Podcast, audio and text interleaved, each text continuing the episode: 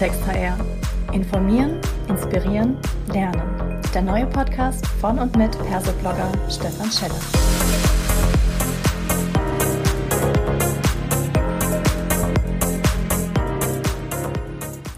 Hallo und herzlich willkommen zu einer neuen Ausgabe von Klartext HR, dem HR-Podcast von Stefan Scheller. Heute habe ich mir den Professor Dr. Gärtner mit ans Mikrofon geholt und wir sprechen über Smart Human Resources Management, ein erstrebenswertes Ziel für HR. Lieber Professor Gärtner, schön, dass Sie da sind. Würden Sie sich bitte kurz einfach selbst mal vorstellen?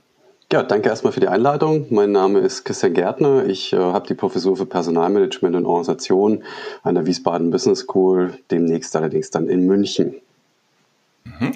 Prima. Und Sie sind auch äh, aktuell Buchautor. Das Buch heißt Smart HRM, also die Abkürzung für Smart Human Resources Management.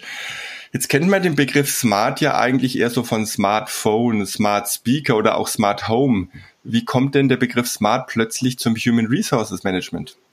Also das eine, was Sie schon gesagt haben, es wird halt mittlerweile alles mit Smart belegt und dann dachte ich mir, na dann können wir es auch für HRM. Äh, natürlich nicht ganz so spaßig. Auf der einen Seite klar, ähm, die Begrifflichkeit hat immer diesen Touch von äh, Digitalisierung, ähm, hat immer den Touch von datenbasiertes Arbeiten, hat immer den Touch von intelligent, clever, ja. Ähm, und das möchte man, denke ich, auch für die Personalarbeit so haben, nämlich Einsatz von Daten, Einsatz von Technologien und natürlich das Ganze irgendwie intelligent und clever zu machen. Ich habe allerdings, glaube ich, im Buch auch geschrieben, dass am Anfang äh, Smart nicht nur diese positiven Bedeutungen hat, sondern auch mal raffiniert oder gerissen und äh, sozusagen damit einen leicht negativen Touch vielleicht mit reinbekommen, weil ähm, es vielleicht um Manipulation, um Ausspielen von anderen geht.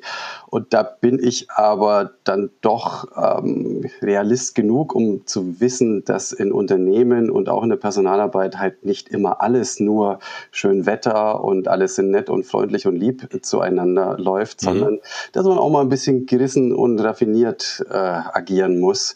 Äh, so ist die Praxis halt nun mal ein bisschen dreckig, ein bisschen schmutzig und äh, ist dann die Frage, wenn einem andere übel mitspielen, ob man dann halt wohl oder übel auch mitspielt. Mhm. Ähm, wenn Sie jetzt sagen, das ist jetzt auch klug und clever, aber auch sage auf der, der Negativseite gerissen, dann sind das ja alles wertende Eigenschaften, die man vielleicht so sehen kann und sagen, ja, das ist jetzt klug und der andere sagt, das ist gar nicht klug. Deswegen die Frage, gibt es dann überhaupt smartes HRM oder smartes Human Resource Management per se? Also objektiv messbar quasi? Ja, ich glaube, wie vieles natürlich in dieser Welt, äh, müssen wir uns im gemeinschaftlichen Miteinander darauf einigen, was denn nun intelligent war und was nicht. Also ich glaube nicht, dass wir so Pippi Langstrumpf-Welten uns machen, wo jeder sich seine Welt macht und sagt, das war jetzt aber nicht smart und der andere sagt doch doch. Und so, glaube ich, läuft's auch nicht. Ja, auf der anderen Seite eine hundertprozentige Objektivität wird es im sozialen Miteinander auch nicht geben. Wir sind halt nun mal jetzt auch von der philosophischen Seite her gesehen nicht in der Naturwissenschaft, sondern in einer Sozialwissenschaft. Gesellschaft. Mhm. Aber dort äh, gibt es eben so etwas wie soziale Übereinkünfte, ähm, wo wir sagen, das scheint doch etwas belastbarer zu sein ähm, als eine andere Interpretation der Dinge. Und ich denke, dass hinter Smart auch immer die Perspektive liegt, dieses ich nehme Daten, die sind jetzt nicht per se immer 100% objektiv, die sind auch äh, bearbeitet, die sind auch bereinigt, aber mhm. wenn mehrere Leute die gleichen Datensätze bereinigen und ihre Kriterien des Bereinigens offenlegen, dann kommt halt immer der gleiche Datensatz hinten raus und dann ist es doch mhm. wieder vergleichbar und insofern eben objektiv oder von mehreren Perspektiven aus gesehen das gleiche Ergebnis. So, und ich versuche auch im Buch immer wieder mit wissenschaftlichen Studien äh, auf die Pro- und Contra-Seite der Anwendung von digitalen Tools hinzuweisen. Und da denke ich schon, das kann man nicht so einfach wegreden und sagen, nee, ist doch ganz anders. Mhm. Wenn wir jetzt nochmal versuchen, irgendwie eine podcast-taugliche, wirklich kurze Definition, was ist denn jetzt dieses Smart Human Resources Management? Welche Bestandteile sind da drin? Das ist die intelligente Anwendung von digitalen Tools in der Personalarbeit. Perfekt. Das kann man sich sogar, wenn man im Auto fährt, nebenher mit äh, merken. Aber immer Prima. auf die Straße achten. Ja, genau. Ähm, jetzt ist die Frage, äh, wir verändern uns alle und Berufsbilder verändern sich auch. Ne? Früher, ähm, als ich irgendwo angefangen habe zu studieren, dann ging es immer darum, wenn du Personaler werden willst, dann willst du halt was mit Menschen machen. Mhm. Das hören wir tatsächlich ganz oft auch noch in Bewerbungsgesprächen zum Glück sagt der ITler nicht mehr, ich will irgendwas mit Computer machen, sondern da sind wir schon eigentlich schon ein paar Stufen weiter. Und der Designer, ähm, ja, irgendwas mit Werbung und die anderen sagen was mit Medien. Das waren so diese ganz klassischen Punkte. Wenn wir das jetzt plötzlich über Smart HRM reden, dann hat das ja sehr viel IT-Bezug. Und die Frage liegt nahe, werden wir Personaler immer mehr in Richtung IT-Spezialist entwickelt?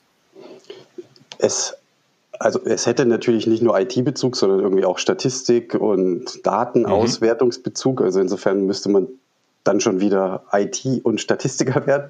Ich glaube aber, so weit wird es ja gar nicht kommen. Also natürlich muss sich jeder Personaler jetzt hier programmieren lernen und zum äh, Data Scientist ausgebildet werden. Auch bei großen Unternehmen wird es dann halt vielleicht ein, zwei Personen im Personalbereich geben, die sich mit solchen neuen Verfahren der Datenauswertung oder eben digitalen Tools bis hin zu Robotic Process Automation auseinandersetzen. So, das wird dann aber halt eben ein Teil von den Mitgliedern der Personalabteilung sein, nicht alle.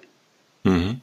Ja, wenn man jetzt mal so einen Blick äh, auf die Personalabteilung in Deutschland wirft, ähm, ich habe kürzlich eine Podcast-Folge, da ging es um die HR-Digitalisierungsstudie 2020 ähm, die jetzt ganz aktuell rauskam, das sieht momentan nicht so sonderlich gut aus mit der digitalen Transformation in den HR-Büros.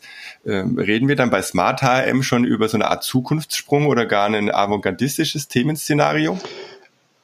Also ich äh habe selber eine Zeit lang Studien auch mit dem Bundesverband der Personalmanager gemacht, ähm, wo wir eigentlich seit 2017 spätestens so etwas wie Digitalisierung der HR-Prozesse und äh, datengetriebene Personalarbeit oder dateninspirierte Personalarbeit. Das war immer unter den Top 1, 2, 3 Prioritäten. Und da hatten wir eigentlich mhm. immer einen relativ großen äh, Stichprobenumfang, so 700, 800, einmal sogar 1000, über 1000 äh, Teilnehmer. Insofern würde ich jetzt eigentlich sagen, das Thema ist seit mindestens drei, vier Jahren relativ hoch auf der Agenda in den Personalabteilungen. Mhm. Wie sie, weit sie jetzt nun tatsächlich Stand heute sind, vermag ich relativ wenig zu sagen, zumal wir, glaube ich, seit Corona in vielerlei Hinsicht wahrscheinlich eher einen Boost bekommen haben. Die Studie, auf die Sie jetzt rekurrieren, die kenne ich jetzt nicht im ja. Detail. Ähm, mhm.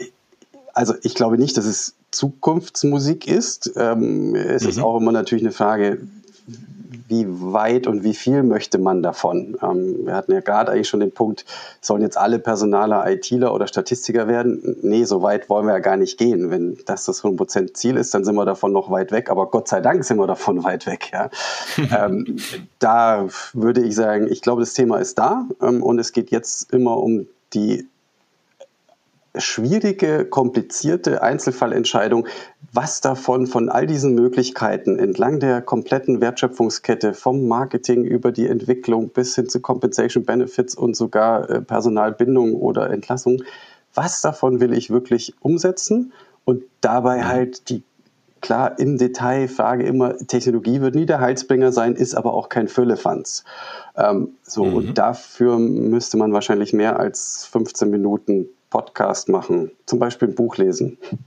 da würde mir fast eins einfallen an der Stelle. Also wenn ich jetzt, wir haben jetzt im Prinzip ja schon schön rausgearbeitet nach dem Motto, ich muss mir überlegen, was ich nutzen möchte, vielleicht auch, was ich gerade in meiner aktuellen Situation nutzen kann als Unternehmen.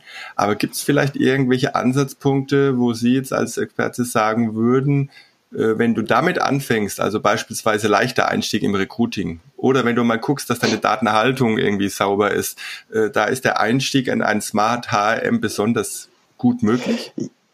Nein, weil das nämlich irgendwie allen das gleiche Businessproblem überstülpen würde. Und da sind sich eigentlich auch alle einig, der Beginn von jedem Digitalisierungsdaten inspirierten, wie auch immer Projekt sollte ein konkretes Businessproblem sein. Also wenn kein Problem im Recruiting da ist, weil genügend Bewerbungen einlaufen, weil die richtigen Bewerbungen einlaufen, weil man die richtigen Kandidaten auch überzeugen kann, dann brauche ich da jetzt nicht äh, eine, eine, Optimierung meiner Kanäle äh, datenbasiert machen. Ich muss auch kein Arbeitgeber-Image mit Sentiment-Analysen auswerten. Brauche ich nicht. Wenn da kein Problem ist, mhm. brauche ich da nichts machen.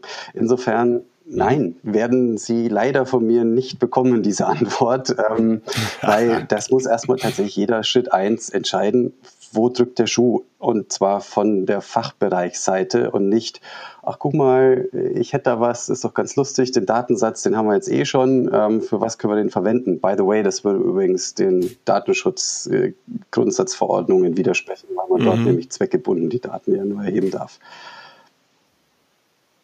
Das heißt aber, nach dem wenn ich das jetzt mal äh, ganz grob und flockig übersetze, würde das bedeuten, wenn ihr kein Problem habt, dann müsst ihr erstmal nicht digitalisieren. Das ja, so? äh, ich befürchte allerdings, in der Situation wird keiner sein. Ja. Probleme haben wir eher, ja, das ist eher die Frage immer der Priorisierung. So, was, äh, wo drückt der Schuh am meisten und ähm, haben wir dort mit Tools mit entweder datenbasierten Analysen oder automatisierten Technologien eine Chance, dieses Drücken im Schuh geringer zu machen und den Schmerz zu lindern. Ähm, vielleicht sogar etwas Positives draus zu machen. Ähm, es muss vielleicht auch nicht immer ein Problem sein. Manchmal kann man vielleicht sogar eine schon bestehende Leistung noch besser machen. Und äh, mhm. der, das ist eigentlich die Frage des Hebels. Ja? Wo ist der Hebel groß genug, um dort anzusetzen ähm, mit einem dieser digitalen Helferlein? Mhm. Jetzt hatten Sie ein schönes Stichwort, nämlich das Thema Automatisierung mit reingebracht. Mhm. Und Sie schreiben auch ganz viel natürlich über KI, Algorithmen, äh, Roboter im weitesten Sinne. Und da habe ich einen spannenden Satz gefunden, der mich hat aufhorchen lassen. Und da steht dann, Roboter machen oder begehen niemals Fehler. Äh, da bin ich aufgeschreckt und sage, oh, ähm, wenn ich jetzt sage, Roboter ersetze ich mal erstmal durch irgendeine Softwarelösung, letztendlich ist es ja das, äh, gibt es dann tatsächlich sowas wie fehlerfreie Software, ähm, die keine Fehler macht? Oder wie ist dieser Satz gemeint? Also ich hoffe doch, dass er vielleicht nicht ganz so knallig äh, drin stand oder zumindest aus dem Kontext hervorgeht, dass ich gemeint habe, wenn ich einen Software-Roboter und da in dem Falle tatsächlich dieses Robotic Process Automation, wo also regelbasierte Prozesse so ablaufen, wie man sie vorgegeben hat, dann macht der Roboter definitionsgemäß erstmal keine Fehler. Wenn ich ihm aber in den Regeln Fehler eingebaut habe oder wenn sich die Welt ändert, wenn sich Formulare verändern, wenn ein Software-Update läuft und dann die Datenfelder, die der Roboter sich zieht und auf denen er weiterarbeitet, sich geändert haben, na dann macht er natürlich schon Fehler. Also äh, insofern hoffe ich, dass der Satz bitte nicht falsch verstanden wird. Ähm, Fehler nur in dem Sinne, als der Roboter halt immer das macht, was man ihm vorgegeben hat. Mhm. Genau. Ich hatte den schon auch so verstanden, ja. aber hier bei Klartext HR stelle ich natürlich bewusst ein paar kniefieslichere Fragen ne, und springe da rein, weil man könnte es natürlich, wenn man das so liest und da irgendwas nicht hinterfragt, sagen, genauso wie man sagen würde, ey, Algorithmen sind objektiv und können nicht diskriminieren. Ne? Das ist ja auch so ein, so ein Statement, das oft irgendwie so in den Raum gebracht wird ähm, und das man natürlich auch sehr differenziert dann betrachten sollte. Also äh, ich, ich gucke es mir nochmal an. Für die zweite Auflage würde ich den Satz vielleicht nochmal etwas verändern. Ähm, aber ich denke, ich habe ja auch für jedes Kapitelchen immer geschrieben, Alles was gut. nicht geht. Ja, äh, genau. Und äh, das, äh, das passt doch. Jetzt die andere Frage, die sich mir auch schon so aufgedrängt hat. Jetzt reden wir alle über New Work. Äh, auch da habe ich einen spannenden Podcast zu kürzlich geführt. Ähm, wenn wir jetzt anfangen zu messen, Datenerhebung. Daten ist ja das A und O eigentlich, wenn ich in eine smarte Richtung kommen will, weil ich muss gucken, wo stehe ich heute, wo will ich hin und ich muss auch schauen, was für einen Erfolg bringt das Ganze. Das heißt, ich muss immer messen. Aber Messen Zweck der Optimierung äh, geht für mich ja auch schon so ein bisschen wieder in so eine Art digitalen Taylorismus, also höher, schneller, weiter. Ähm, steht es nicht dem New Work-Gedanken, der irgendwie so ein bisschen eher auf Agilität setzt und vielleicht auch auf Werthaltigkeit und Co. entgegen? Da müsste man natürlich jetzt vielleicht noch mal ein, zwei Sätze zu New Work an sich äh, verlieren. Ähm, ich glaube nicht, dass in profitorientierten Organisationen solche Sachen wie, wir machen jetzt mal agile Teams oder wir machen Design Thinking oder ähm, wir haben OKRs, was auch immer dann unter New Work genau verstanden wird.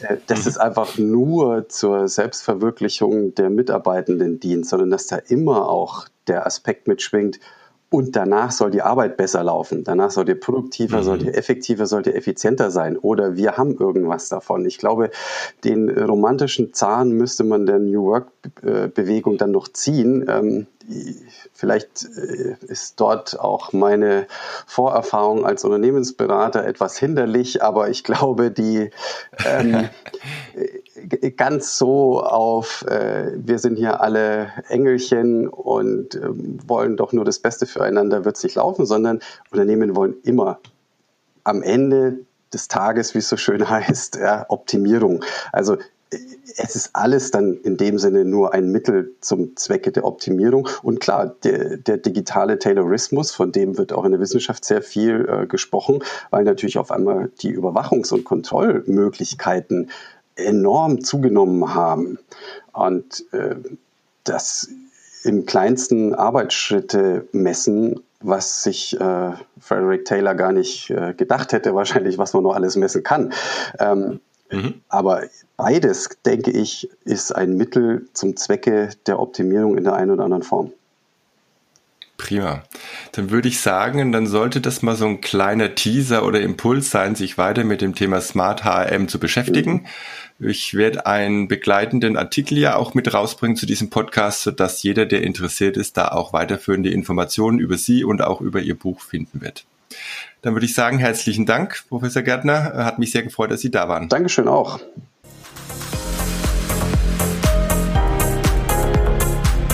Das war eine weitere Folge Klartext HR. Informieren, inspirieren, lernen. Der Podcast von und mit Perseblogger Stefan Scheller.